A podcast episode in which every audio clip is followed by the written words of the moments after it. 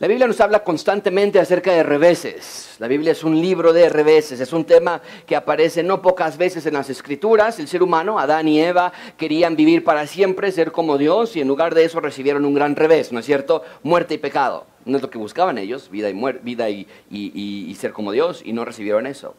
Pero Dios es el Dios de los reveses, porque Él revierte a bien todo lo que el hombre ha hecho para mal. El poder de revertir nuestra condición le pertenece exclusivamente a Dios. Nadie más tiene el poder para cambiar nuestra condición. Y en la Biblia, vez tras vez, encontramos que Dios revierte nuestro mal. Y una vez que somos rescatados por el rey, incluso la vida del ciudadano del reino es una vida de reveses, ¿no es cierto? En el reino nos dice la palabra de Dios que el último será que el primero. Nos dice la palabra de Dios que el que llora es bienaventurado, bien doblemente feliz. Nos dice la palabra que el pobre en espíritu hereda el reino de Dios. O el que pierde su vida por causa del evangelio, la que. Y en el texto que tenemos frente a nosotros tenemos un revés más. Quien había planeado muerte para los ciudadanos del reino de Dios era el único que verá muerte y los que estaban desahuciados para muerte y exterminio verán vida. Vida o muerte, esa es la cuestión de nuestro texto de hoy. En el texto de hoy vamos a ver la salvación de Dios a su pueblo, veremos su poder desplegado en el reino de un rey malvado como Asuero, veremos la gracia de Dios hacia un pueblo que merecía exactamente lo que les estaba ocurriendo, era un pueblo desobediente, rebelde, alejado de Dios, pero la gracia de Dios los alcanzó y los rescató de una manera extraordinaria. Pero al estudiar este texto no pude evitar ver la gran flecha hacia algo más grande todavía que habría de venir. El texto que tenemos frente a nosotros hoy nos apunta hacia una clase de rescate como el que vamos a ver hoy, pero infinitamente mejor. El texto de hoy nos apunta a un rescate también de vida o muerte, un rescate que tendría repercusiones literalmente eternas. Que así como Dios envió a rescatar a Esther, y, e interceder por su pueblo, así también Dios enviaría a Jesús para rescatarnos a nosotros. Y así como Amán fue derrotado en su malévolo plan, así también Dios derrotó a Satanás en su malévolo plan de matar a Jesús. Porque así como Amán había planeado colgar a Mardoqueo, así también Satanás orquestó a una multitud para que gritaran, crucifícale, crucifícale. Y así como Mardoqueo fue librado, también nuestro Señor Jesucristo fue librado, pero hay una diferencia importante. Mardoqueo no fue colgado al final, ¿no es cierto? Si ustedes ya leyeron a Esther, se, darán cuenta que Mardoqueo no fue colgado, pero Jesús sí fue colgado en la cruz. Fue desnudado, abofeteado, humillado, escupido, torturado y finalmente crucificado. Una muerte brutal, cruel, reservada para lo peor de lo peor. Pero algo espectacular sucedió. Jesús no rehuyó la muerte, Jesús la venció con su poder de una vez y para siempre. El Señor Jesús resucitó de la muerte y vive como el Rey victorioso. Y precisamente hoy celebramos la resurrección de nuestro Señor Jesucristo. Pero quise quedarme en nuestra serie de Esther y no saltar a un evangelio, porque quiero que ustedes mismos vean ¿Cómo es que toda la Biblia se conecta? Nos apunta toda la Biblia hacia el rescate de Dios en Jesús. Toda la Biblia se trata del rey y su reino y este texto no es la excepción. ¿Por qué habría de saltarme algún evangelio hoy? El punto principal de este sermón es que Dios quiere que veamos que Él protege a sus hijos de muerte y en cambio les da vida. En lugar de muerte les da vida. En Esther Dios libra a Mardoqueo de muerte, pero este rescate nos apunta a la manera en la que Dios nos libraría a nosotros de la muerte. En nuestro texto vemos salvación, vemos rescate de parte de Dios, aparentemente a través de eventos fortuitos, coincidentales, triviales, podríamos decir a veces la suerte. Pero quiero que entiendas que toda la Biblia nos está contando una sola historia, leemos Esther y vemos la salvación de Dios en los ciudadanos de su reino. Leemos Esther y vemos la voluntad de Dios de instalar su reino en la tierra. Leemos que Dios envió a Esther para salvar a su pueblo de la muerte. Y eso nos hace pensar en Jesús. ¿En quién más nos debería hacer pensar?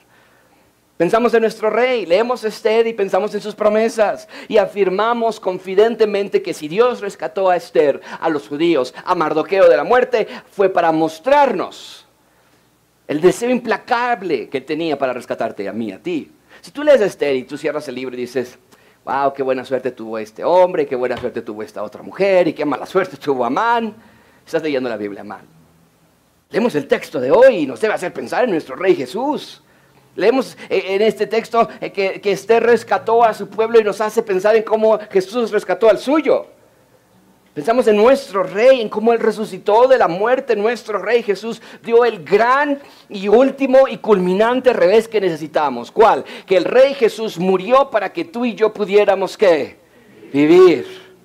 El rey Jesús nos dio vida para que fuésemos una nueva creación, para que regresásemos a ese diseño original de nuevo hechos a imagen y semejanza de Dios, nos parecíamos demasiado a nuestro Padre Adán. En Jesús ahora nos podemos parecer de nuevo a nuestro Padre Dios. Y aunque en el texto de hoy no lo busques, no lo vas a encontrar, las palabras cruz, resurrección, una gran piedra, quiero mostrarte cómo es que nuestro texto nos apunta hacia esas palabras. Así que prepárate para admirar al rey y su reino. Prepárate para ver que nuestro rey vencedor nos dio vida y rescate a través de su muerte y de su resurrección. Hoy vamos a ver tres puntos. Vamos a ver número uno la pregunta del rey. Eh, después veremos la reacción del rey y terminaremos con vida o muerte. Vida o muerte. Así que comencemos. Número uno, la pregunta del rey. Número uno, la pregunta del rey. Vean conmigo versículo uno. Dice la palabra de Dios, fue pues el rey con Amán al banquete de la reina Esther. Nada más como manera de repaso, hace un par de semanas vimos que la reina Esther había diseñado un plan para interceder por su pueblo de Israel. Recuerden que Amán había manipulado al rey Asuero para matar a todos los judíos el día 2, el día 13 del mes 12. Y Mardoqueo le había insistido a Esther su hija adoptiva, aunque era su tío en realidad, que intercediera por su pueblo, le dijo Mardoqueo, tú tienes que ir, tienes que pedirle. Y la reina que dijo inicialmente, estás loco, yo no puedo entrar, si entro sin que me lo pidan, entonces yo voy a morir. Pero eventualmente accede a interceder por el pueblo, entró a la presencia del rey y nos dijo el texto en esa ocasión, no sé si ustedes lo recuerdan, obtuvo gracia de parte de Dios para con el rey Azuero. Y entonces en ese mismo momento le pregunta al rey, ¿qué quieres? Dime lo que quieras, hasta la mitad del reino te voy a entregar. Pero Esther no reveló su petición en ese momento sino que ella planeó dos banquetes. Y no sabemos por qué planeó dos banquetes, pero sí sabemos que Dios lo permitió para el cumplimiento de su voluntad. Y entonces en el primer banquete están ellos comiendo, están felices y el rey le dice, ok, ya es tan deliciosa la comida, gracias de verdad, pero reina, ¿cuál es tu petición? Hasta la mitad del reino te daré. Y la reina se acerca y le dice en el oído, mañana te digo.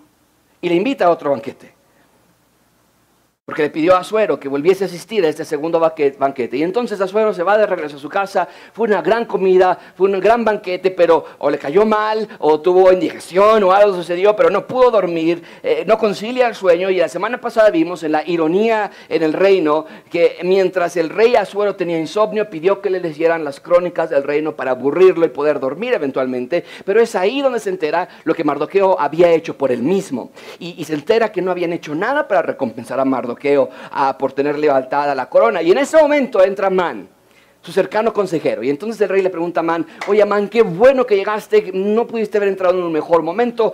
¿Con qué crees que se debería premiar a alguien que ha honrado a mí, al rey? Y Amán, siendo el egocéntrico que era, piensa, está hablando de mí y da una larga lista de acciones de gloria y atención que él creía iban a ser para él mismo, pero en un revés inesperado el rey Azuero ordena entonces a Amán, qué buena idea, haz cada una de esas cosas que acabas de sugerir, ¿para quién? Mardoqueo.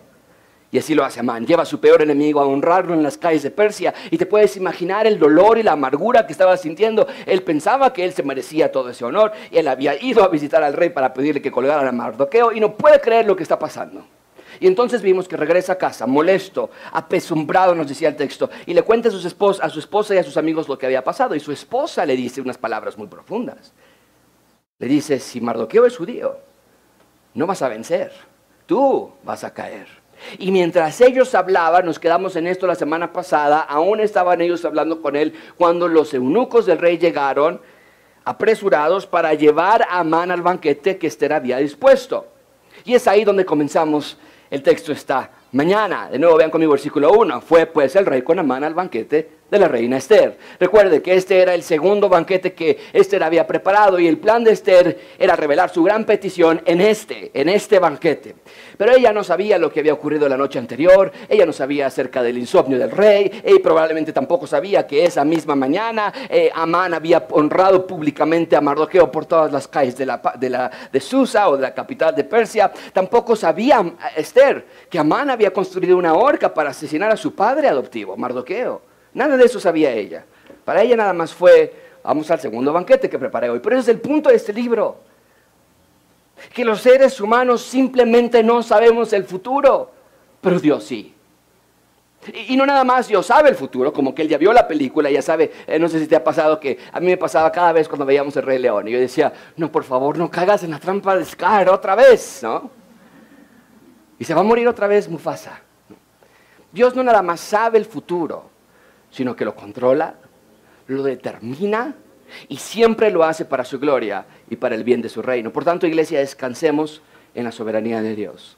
Bien, llegan a este segundo banquete. Amán está desvelado, no pudo dormir del coraje de que Mardoqueo no se arrodillaba frente a él, pero tampoco pudo dormir porque se pasó toda la mañana honrando a quién otra vez? A Mardoqueo por órdenes del rey. Entonces no ha sido una buena mañana para Amán. El rey también está desvelado, no tiene insomnio y entonces le, leyeron las crónicas del reino. Pero ya están en el segundo banquete y llegan ahí y vean lo que el autor de Esther nos dice que inmediatamente sucedió al inicio del segundo banquete. Vean la premura, vean la presión que pone el rey. Versículo 2. Y en el segundo día, mientras bebían vino, dijo el rey de Esther, que ya esté por favor estoy en ascuas, dime cuál es tu petición y te será concedida, cuál es tu demanda. Si la mitad del reino pides, entonces te será que... Mucha atención con esto, tres veces, en dos capítulos.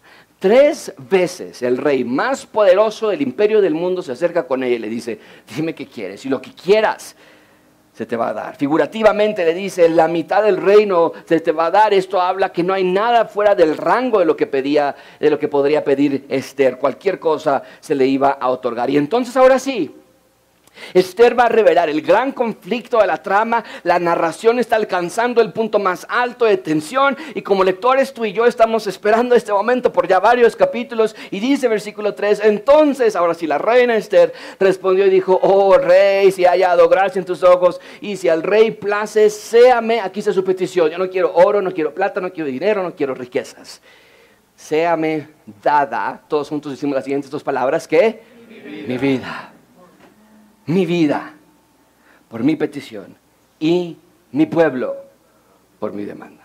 Mucha atención aquí amigos, la reina Esther hace dos grandes peticiones que en realidad son una y la misma, pero ella despliega su problema por dos frentes. Ella dice yo y mi pueblo. Y por favor, mucha atención con lo que Esther pide, porque es clave para nuestra clase de hoy, en realidad es clave para toda la Biblia. ¿Qué pide Esther para ella y para su pueblo? Ella pide vida. Amigos, Esther está intercediendo por ella y por su pueblo en el sentido de que quiere vida para ella y vida para su pueblo. Porque desesperadamente la necesitaban. ¿Por qué necesitan vida? Ella misma lo explica en el versículo 4. Porque hemos sido vendidos. Si tienen su Biblia inductiva o sus notas, subrayen eso, tenganlo muy, muy, muy listo. Hemos sido vendidos. ¿Qué más dice todos juntos? Leemos yo y mi pueblo para ser destruidos, para ser muertos y exterminados. Gracias. Si para siervos y siervos fuéramos vendidas, me callaría, pero nuestra muerte, muerte, sería irreparable para el rey. Amigos, este es un asunto de vida o muerte. Esto le está pidiendo vida porque ella asegura que han sido vendidos para muerte. Porque incluso aclara, si nos hubieran vendido para ser esclavos de otra nación o lo que sea, pues ni modo, somos esclavos. Pero nos han vendido para muerte. Tenían un veredicto en su contra. Tenían un edicto que los destinaba a morir. Ya tenían la fecha, ya tenían el día, ya tenían el sello del rey, ya tenían el edicto publicado en diferentes idiomas en todas las ciudades. Nada podría detenerlos. Ellos estaban destinados a muerte, pero es por eso Esther intercede por su pueblo. Por eso Esther pide vida en lugar de muerte. Amigos, nosotros estábamos igual. Escucha las palabras de Pablo en Efesios 2.1. Él les dio qué? Otra vez todos juntos decimos, Él les dio qué? Vida a nosotros cuando estaban muertos. ¿Qué acaso Efesios 2.1 no es lo mismo que estamos leyendo en Esther? Ahora, claro que en Esther está pidiendo ella por vida física. Rey, te pido que nos salves de que nos van a ejecutar el, en diciembre, ¿no? En el mes 12. Estaban por matarlos a todos. Pero mucha atención con esto. Que Esther esté pidiendo vida porque estaban destinados a morir, nos apunta a nuestra condición espiritual. A ver, estamos hablando de Israel con Esther, ¿estamos todos de acuerdo? Estamos hablando de Israel, en el reino de Dios, es la sede del reino de Dios. Los ciudadanos del reino de Dios estaban destinados a morir, había un edicto en su contra, y Dios los rescata a través de Esther. Ese evento apunta a que Dios nos rescataría a nosotros a través, no de Esther, a través de quién? De Jesús. Porque nosotros también estábamos destinados a morir. No de manera física, nada más, aunque todos nosotros morimos cada vez que nos vamos a dormir, despertamos un día con menos de, de tiempo aquí en la tierra, pero estamos destinados a morir espiritualmente. Y, acabamos de leer, estamos muertos de nuestros delitos y pecados. Es una clara condición espiritual en la que nosotros llegamos a la tierra. Nacemos muertos espiritualmente. Entonces, puedes ver cómo la Biblia es una sola historia. La historia del, del rescate de los ciudadanos del rey es el tema central de las escrituras. Lo pongo así, Dios rescató a los judíos por medio de Esther, pero en Jesús Dios rescató a los ciudadanos de su reino. A los judíos del tiempo de Esther, que estamos estudiando en nuestro texto, eh, Dios los rescató de morir a manos de un rey injusto. Pero a nosotros, Dios nos rescató de morir eternamente. ¿Cómo logró ese rescate? Por medio de un intercesor como Esther, pero muchísimo mejor. Por medio de un profeta como Esdras, pero muchísimo mejor. Por medio de un rescate como Nehemías, pero infinitamente mejor. Nos rescató a través de Jesús, a través de que Dios se hizo hombre en Jesús y que Jesús vino a finalmente instalar su reino en la tierra y una vez instalado su reino en la tierra, ahora sí, vamos a rescatar a los ciudadanos y vamos a recrear sus corazones y vamos a darles un corazón de carne en lugar de un corazón de piedra. Y Jesús hizo, a través de venir aquí e instalar su reino, Jesús hizo nuevas creaciones de nosotros y ahora podemos nacer de nuevo y ver el reino de Dios. Es lo que le dijo Pablo Jesús a Nicodemo, ¿no es cierto? Es necesario nacer de nuevo para ver el reino de Dios. Y es lo que estamos viendo en Esther. Porque me encanta que Esther dice, rey, hemos sido vendidos. Y la idea es que ahora tienen que ser, bueno, si algo ha sido vendido y lo quieres recuperar, la idea entonces es que alguien ahora los tiene que comprar de vuelta. Esa es la palabra redención. La palabra redimir, el verbo redimir habla de comprar de vuelta. Es lo que está pidiendo Esther. Hemos sido vendidos a muerte, ahora necesitamos que alguien nos compre de vuelta a vida. Eso es exactamente lo que Jesús haría por nosotros. Por medio de Jesús nos compraría para vida. Jesús lo dijo así en Lucas 19:10, porque el Hijo del Hombre vino a buscar y a salvar lo que se había perdido. Entonces, vean por favor que esta historia de Esther nos dirige a pensar en lo que Jesús haría por nosotros. Esther intercedió por su pueblo, Jesús también intercedería por nosotros. El pueblo de Israel había sido vendido a muerte, nosotros también hemos sido vendidos a muerte, porque así nacemos. Pero sin Dios estamos separados separados de la vida eterna, pero Jesús nos compró al dar su vida por nosotros. Pablo lo dice así en 1 Corintios 6:20. Porque habéis sido, me encanta esta frase, como todos nosotros la leemos en amarillo, comprados por precio. Eh, ¿Ves cómo toda la Biblia se conecta? Los judíos habían sido vendidos a muerte. Dice Esther, alguien que nos compre. Jesús viene y dice, ustedes han sido vendidos a muerte, yo los compro por precio, por su sangre. Entonces glorificad a Dios en su cuerpo y en vuestro espíritu, porque si ya son de Dios, entonces le pertenecen a Él. Pero ahí tenemos entonces la pregunta del rey, porque el rey le preguntó a Esther, ¿cuál es tu petición? En segundo lugar, veamos, número dos, la reacción del rey. Número dos, la reacción del rey. Versículo 5, respondió el rey Asuero y dijo a la reina Esther,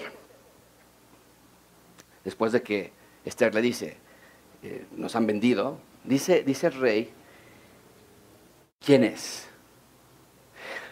¿Dónde está aquella persona que ha ensoberbecido su corazón para hacer eso? Esta pregunta es increíble. A ver, están comiendo en el banquete, hay un buffet delicioso, comiendo, están disfrutando los alimentos. Amán ha escuchado que Esther quiere algo, porque escucha que el rey le dice cada ratito, pídeme lo que quieras, hasta la mitad del reino te doy, y Amán como que seguramente él también decía, ya dile por favor que este cuate no se calla, dile que quieres, ¿no? Eh, Amán ha estado escuchando esto, pero ni por aquí se imagina que Esther es judía, y ni por aquí Amán se imagina que Esther está por interceder por su pueblo, nada, Amán andaba desvelado, medio de malas, pero como decimos en México, las penas con pan son menos. Y él andaba comiendo en el banquete delicioso, estaba riquísimo. Pero cuando oye que la petición de Esther se trata del genocidio que Amán había orquestado, seguramente Amán dejó su taco en el plato y le dio un ataque de pánico. Porque Amán sabe de qué se trata esto. El rey Azuero está visiblemente alterado porque entiende que estos banquetes han sido para persuadirlo, para hacer algo respecto a la muerte de los judíos, porque lo acaba de decir Esther, hemos sido vendidos, yo y mi pueblo. Pero también el rey Azuero se da cuenta de un problema muy grave que ahora tiene Azuero, que su esposa está a punto de morir también, porque ella es judía. Y recuerden que la reina Esther obtuvo gracia delante del rey Azuero. Ahora, no sabemos qué estaba pasando por la cabeza de Azuero, eh, pero lo que sí queda abierto ante todos es que de alguna manera u otra el plan de matar a los judíos incluiría también matar a la reina y eso representaba un grave problema político para el rey, porque entonces tal vez el rey puede estar pensando, tal vez esto de que matemos a todos los judíos en realidad había sido un plan, un complot para matar a mi esposa. Tal vez está pensando Azuero, eh, tal vez alguien me está haciendo una trampa para desestabilizar mi reino. Tal, tal, vez quieren quitarme poder. Entonces el rey le pregunta, dime quién fue. ¿Te imaginas cómo estaba Amán en ese momento parado ahí en el banquete? Tal vez Amán se puso a cantar ahí, si te vienen a contar cositas malas de mí, ¿no? ¿Qué responde Esther? Ven conmigo, versículo 6. Esther dijo, el enemigo y adversario es este malvado Amán. ¿Te imaginas el rostro de todos los que estaban comiendo su banquete y estaban en la comida y voltea y dices, fue Amán? Y todos voltean el rostro a ver a Amán y Amán está hasta atrás y dice... Entonces se turbó Amán delante del rey y de la reina. ¡Qué increíble! ¿Cómo han cambiado las cosas en tan poco tiempo para Amán? Amigos, ahora es Amán quien está turbado con miedo, con incertidumbre por su futuro, temeroso. Él se propuso, Amán se propuso sembrar miedo entre los hijos de Dios. Ahora es él quien tiene miedo. Amán se propuso quitarles la vida a los hijos de Dios. Ahora es él quien estaba por perder la suya. Amán creyó tener control de todas las cosas y ahora se encuentra sin control alguno. Amigos, lo voy a subrayar en un minuto más, pero te lo digo desde ahorita. Este evento es una confrontación entre el poder satánico y el poder de Dios. Este evento era Satanás quien estaba detrás de todo esto. Satanás quería la destrucción de todos los judíos del mundo. ¿Por qué? Porque sin judíos no hay reino de Dios. Por eso. Entonces Satanás estaba detrás de esta operación genocida, pero nos damos cuenta de que Dios siempre gana, de que nadie detendrá su voluntad de instalar su reino en la tierra, ni siquiera Satanás y mucho menos un hombre como Amán. Porque es, para entender la importancia del libro de Esther es crucial que veas que aquí hay muchísimo en juego. A ver, cuando leemos este texto de nuevo, amigos, tenemos que recordar que no estamos leyendo las historias fantásticas de un pueblo en el Medio Oriente de hace cientos de años. Estamos hablando de la continuidad de un reino que fue prometido en Génesis 12 a Abraham y que le fue prometido que de ese reino vendría una nación grandísima y que de esta nación grandísima vendría un Mesías que reinaría para siempre. Entonces, lo que está en juego al Amán querer destruir a los judíos es la continuidad del plan del reino de Dios y eventualmente de la llegada del Mesías que se supone iba a reinar mundialmente en paz y en justicia. Hay muchísimo en juego. Bien, entonces Esther acusa a Amán de su crimen. ¿Cómo reacciona el rey? Vean conmigo versículo 7. Luego el rey se levantó del banquete. Encendido, ¿cómo dice? Y se fue al huerto del palacio. ¿Por qué se salió el rey? No lo sabemos exactamente. Pero el texto sí nos dice algo muy crucial. Estaba encendido en ira. ¿Por qué? Hay varias razones por las cuales él podría haber estado encendido en ira. Número uno, tal vez porque se sintió traicionado de Amán. Recuerden que Amán eh, fue toda la idea de Amán. Fue Amán quien llegó y le dijo, oye rey, hay un pueblo que no te honra, que no te obedece. Todo inició con la mente de Amán. Y en ese momento puede ser que el rey se siente traicionado por Amán. Jugó conmigo, me manipuló. Probablemente se siente traicionado. Tal vez está molesto porque siente ahora sospecha, porque es muy común en los espacios de poderes que los reyes, los presidentes, siempre sospechen de todos. Y aquí entonces él se va enojado tal vez porque está sospechando de que tal vez la intención de Amán siempre fue la de matar a su esposa. O tal vez está enojado porque ya no hay manera de revocar esta ley. Una vez que ha sido firmada, entonces ya no se puede revocar. Tal vez está enojado porque él tuvo que ver en este asunto, porque no preguntó, porque no indagó. Porque recuerden, el mismo rey fue quien le dijo a Amán, ay, quédate con tu cambio, quédate con tu dinero, toma ese pueblo que dices que ni siquiera me importa cómo se llama y haz con ellos lo que quieras. Eso fue lo que dijo Amán. Entonces tal vez estaba molesto por eso. había muchas razones para estar molesto, pero el texto nos dice que se llenó de ira y salió de ese lugar. Y mientras el rey se salió, imagínate quién se queda adentro. Amán y Esther. Una situación muy incómoda, ¿no? Se voltean a ver y, buenas tardes, Amán. Este, se fue el rey, ahorita regresa y, ¿no? ¿Te imaginas cómo estaba el ambiente en ese salón? Y lo peor es que Amán está contra la pared. Lo ideal es que corriera de allí. Pero Amán ya no puede huir, porque si huye, entonces admite culpa, se vuelve un fugitivo de la ley. No hay escapatoria. ¿Qué hace Amán entonces? Vean conmigo versículo 7, el resto del versículo 7. El rey se sale, encendido en ira, se va al huerto y se quedó Amán para, me encanta esta, ¿para qué?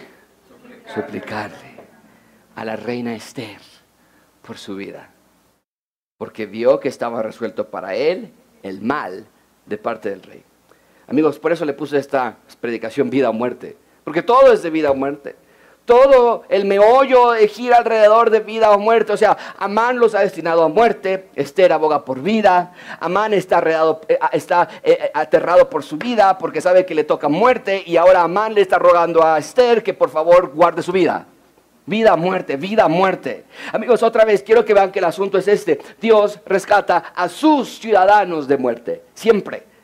Por medio de Esther, Dios los rescataría de muerte física, pero por medio de Jesús, Dios nos rescataría de muerte espiritual. De eso se trata la Biblia. No abran la Biblia pensando qué voy a hacer hoy para que Dios me ame más, a ver qué tengo que obedecer hoy, para que, eh, o, que tengo que leerla hoy, aunque no le entiendo nada. No, el tema central de la Biblia es Dios va a rescatar a sus hijos a través del reino del Señor Jesucristo. Por eso no nos sorprende cuando Pablo escribe esto en Colosenses, lo pongo en la pantalla, y ustedes que estaban muertos en pecados y en la incircuncisión de vuestra carne, les dio vida juntamente perdonándonos todos los pecados, anulando el acta de los decretos que había contra nosotros, la cual no era favorable, era qué? Contraria, quitándola del medio y juntos leemos, esto está subrayado, que dice clavándola en la cruz y despojando a los principados y a las potestades, los exhibió públicamente triunfando sobre ellos en la cruz. Amigos, ya ves por qué digo que toda la Biblia se conecta, porque nuestro texto Dios rescató por medio de Esther y en lugar de muerte les va a dar vida, pero ese rescate que estamos estudiando hoy nada más nos apunta al rescate mayor de todos, que es el rescate de Dios en Jesús por medio de la cruz. Y en la cruz, según lo que acabamos de leer, Dios nos dio vida en lugar de muerte, pero a diferencia de la vida que les dio a los judíos en el texto que estamos estudiando hoy, a nosotros nos dio vida eterna. Y todo eso gracias a la cruz de Cristo y a la, resurrección de su muerte. Vean en tercer lugar, y con eso cerramos, número tres, vida o muerte. Número tres, vida o muerte. Versículo 8. Después el rey volvió del huerto del palacio del aposento del banquete. Y Amán había caído sobre el lecho en que estaba Esther. Entonces dijo el rey, ¿querrás también violar a la reina en mi propia casa? Al proferir el rey esta palabra, inmediatamente le cubrieron el rostro a Amán. ¡Wow! El enemigo de Dios, Amán, el que creyó que podía matar, exterminar y aniquilar a todos los judíos, ahora estaba preso y listo para ser ejecutado. Todo comenzó porque Mardoqueo no se arrodillaba frente a él. Y ahora es él quien se arrodilla frente a la reina por su vida. Qué gran ironía, ¿no es cierto? El texto nos dice que entre tanta súplica y tanto ruego y por favor, esto me recuerda cuando estaba en la secundaria y le iba a rogar a las maestras, a mi maestra de biología, que por favor me pasara con seis, ¿no? Por favor, maestro, no me mande a extra, no me mande a extra. Y aquí Esther está diciendo, por favor, eh, eh, Amán está pidiendo a Esther, por favor, Esther, haz algo, haz algo. Y el texto nos dice que entre tanta súplica y ruego por su vida, se tropieza cerca de la reina y, le y hace que se caiga encima de Esther. Y en ese momento entra el rey, ve a, Amán postrado porque se había tropezado sobre él, y en ese instante él dice, ah, con que quieres entonces violar a mi esposa, y entonces le cubren el rostro y se lo llevan para ser ejecutado. Ahora nada más quiero notar algo aquí. No creas ni por un minuto que el rey Asuero de pronto se convirtió en un defensor de los derechos de las mujeres. Recuerden que, las, que, el rey Asuero ha hecho atrocidades con mujeres. ¿Por qué actuó así? Bueno, como decimos nosotros en México, este encontrar a Amán sobre Esther le cayó como anillo al dedo. Porque ahora Asuero tenía un grave problema de lealtad en sus manos con su más confiable consejero. Su esposa era una judía y gracias al edicto que él mismo había firmado, que él mismo había autorizado, ahora la reina tiene que morir junto con todos los judíos. ¿Cómo vamos a solucionar esta crisis política? Cuando regrese al rey del patio y ve a su consejero postrado sobre la reina, en su mente torcida, malévola, le es fácil a Azuero fabricarle un crimen y acusar a Amán de tentativa de violación. Y con eso él escapa del dilema de qué hago con este hombre que se supone que es mi aliado y que juntos hicimos una ley para destruir a todos los judíos, incluyendo a mi esposa. Y entonces casi de forma inmediata es arrestado por los guardias. Ahora, eso es desde la perspectiva del proceder humano. Azuero nada más estaba pensando en su futuro político, pero si lo vemos desde la perspectiva divina, ¿quién estaba detrás orquestando cada uno de estos eventos en este episodio? ¿Quién? Dios. Dios es quien está eh, detrás, usando todas las cosas para el cumplimiento de su voluntad. Nada es desperdiciado por Dios. Y desde luego que su voluntad es que sus ciudadanos tengan vida. ¿Cómo concluye la vida de Amán? Vean versículo 9 dice la palabra de Dios, y dijo Arbona, uno de los eunucos que servían al rey, he aquí en casa de Amán la horca. Nunca faltan personas como esas, ¿verdad? O sea, dices, bueno, pues. Oye, el rey dice, pues no quiero ser imprudente, no quiero ser chismoso, pero ¿qué crees? Yo sé que en, Amán, en la casa de Amán está la horca de 50 codos de altura y la hizo Amán para Mardoqueo. El cual dice, es el, ayer te leímos la historia, dice el que te leímos ayer, que te, salvó la vida a ti. Entonces el rey dijo, ¿qué? Colgadlo. Así colgaron a Man en la horca que él había hecho preparar para Mardoqueo y se apaciguó la ira del rey. ¡Wow! Una de las más grandes ironías de la Biblia, sin lugar a dudas, que la horca en la que su enemigo habría de morir fue en la que él mismo fue colgado. Amigos, otra vez, esto no nada más es la historia de un hombre con mala suerte, híjole, Amán tan cerquita estuvo de la gloria y se le fue así de rápido, no. Esta es la historia de la instalación del reino de Dios en la tierra, de cómo alguien se atrevió a pensar que podía detener el reino, destruir a los ciudadanos del reino de Dios y así evitar la llegada del Mesías. Eso era el plan verdadero. Pero hoy el día que específicamente celebramos la resurrección del Señor Jesucristo, podemos ver que la historia en Esther capítulo 7 y podemos observar cómo es que toda la Biblia es una sola historia porque lo que hemos estudiado hoy nos lleva a pensar en la muerte y resurrección del Señor Jesucristo. ¿Cómo? Lo pongo así que así como Satanás quiso colgar a Mardoqueo, así también Satanás quiso colgar a Jesús en la cruz. ¿Puedes ver eso? Eso es extraordinario. Es más, así como Satanás quiso aniquilar a todos los judíos del reino durante el tiempo de Esther, así también Satanás quiso aniquilar a Jesús por medio de la cruz. Pero lo que no se dio cuenta Satanás es que así como Dios libró a Mardoqueo de muerte inminente, así también Dios libraría a Jesús de la muerte, pero no de la misma manera. Sino que en lugar de evitar que Jesús haya sido colgado en la cruz, Jesús sí fue colgado y Jesús sí murió pero Dios lo levantó de los muertos. Y lo pongo de esta manera entonces. Así como Dios dio vida a los judíos por medio de la intercesión de Esther, así también Dios nos da vida a nosotros por medio de la muerte y de la resurrección del Señor Jesucristo. Amigos, la resurrección del Señor Jesucristo es la parte más fundamental de nuestra fe. Sin la resurrección de Jesús, nuestra historia estaría incompleta. Sería como leer en Esther que Mardoqueo sí fue colgado. te dejaría un mal sabor de boca. Diríamos, ¿y todo lo que pasó antes para que lo cuelguen? Sería como leer en Esther que ella se preparó y ayunó por tres días y el pueblo ayunó por tres días y cuando entró a la presencia del rey, el rey dijo, mátenla. Nosotros diríamos, wow, qué inesperado. Sería como que, eh, como que el rey no escuchó a Esther y todos los judíos fueron muertos el día 13 del mes 12. Sería una terrible historia. Aún si hubiésemos leído en el libro de Esther que llegó al trono de Persia, wow, estuvo muy padre. Pero si los judíos no fueron salvados, entonces no sirvió de nada. Aún si Mardoqueo hubiese honrado por el mismo Amán, cuando leímos que Amán fue y lo honró públicamente, diríamos tú y yo, wow, qué padre, qué mala suerte de Amán. Pero si los judíos hubiesen muerto, diríamos, de nada sirvió. Así también es con nuestro Rey Jesús. De nada hubiese servido que llegó a la tierra en, la muerte, en el nacimiento virginal, o que hizo milagros, o que revivió muertos. Si Jesús no hubiese resucitado de los muertos, nada tendría sentido alguno.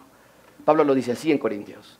Si Cristo no resucitó, todos leemos el resto del versículo 14 que dice, Vana es entonces nuestra, vana también es vuestra fe.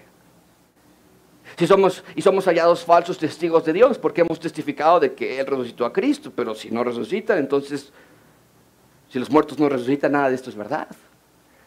Porque si los muertos no resucitan, tampoco Cristo resucitó. Y si Cristo no resucitó, vuestra fe es vana. Y lo peor de todo, aún están vendidos en sus pecados.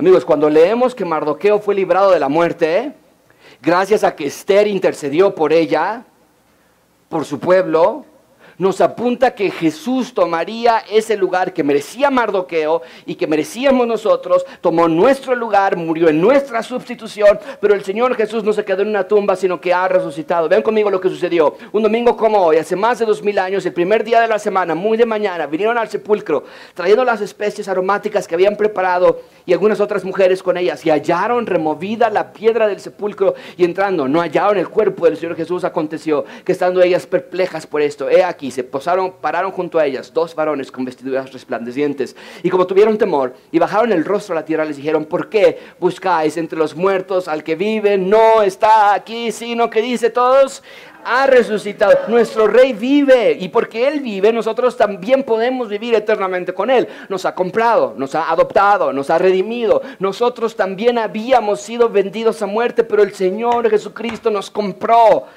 de la muerte y nos dio vida. Es lo que Pablo enseña en Colosenses 1, 13 y 14. Nos ha librado de la potestad de las tinieblas y nos ha trasladado a qué? Al reino. Por eso me encanta este tema, es el tema central. Nos ha trasladado al reino de su amado Hijo en quien tenemos redención por su sangre, el perdón de pecados. Esa palabra redención significa comprar de vuelta. Él nos ha comprado de vuelta. Así como Esther pidió que alguien nos comprara de vuelta porque habían sido vendidos a muerte. Amigos, la muerte del Señor Jesucristo no es un acto que nos lleva nada más a sentirnos tristes.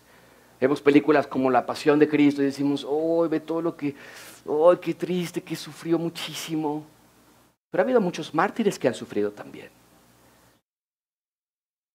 La muerte del Señor Jesucristo nos lleva a sentirnos en humildad, porque Él resucitó de la muerte.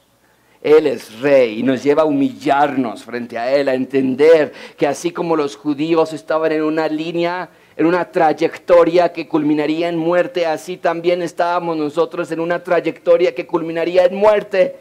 Pero así como Dios rescató a Esther y a Mardoqueo y a los judíos, así también Dios nos rescató a cada uno de nosotros por medio de Jesús y particularmente por medio de su resurrección. Somos pecadores, rebeldes de Dios, infractores de la ley. Pero Dios quiere rescatar a sus ciudadanos y quiere instalar su reino en la tierra. Y nada lo detendrá. ¿Cómo podemos concluir este sermón, iglesia? Jesús resucitó de los muertos. Tan cierto como Dios rescató a Mardoqueo de la muerte, así de cierto Dios nos dio vida juntamente en Cristo. Gracias a Dios por la resurrección de Jesús. Gracias a Dios que Jesús no se quedó colgado en la cruz ni sepultado para siempre. Él reina, Él vive y viene muy pronto. Nos ha comprado de la muerte. Hoy es el día de salvación. Iglesia, amigos que están aquí, sean salvos hoy. Crean en el Evangelio del Rey hoy. Nazcan de, nueva, de nuevo hoy y arrepiéntanse y sean salvos porque este asunto es de vida o muerte, de vida espiritual, de muerte espiritual. Así de serio es. Y gracias a la resurrección del Señor Jesucristo, hoy no tiene que haber incertidumbre alguna en tu corazón. Tú puedes creer y nacer de nuevo.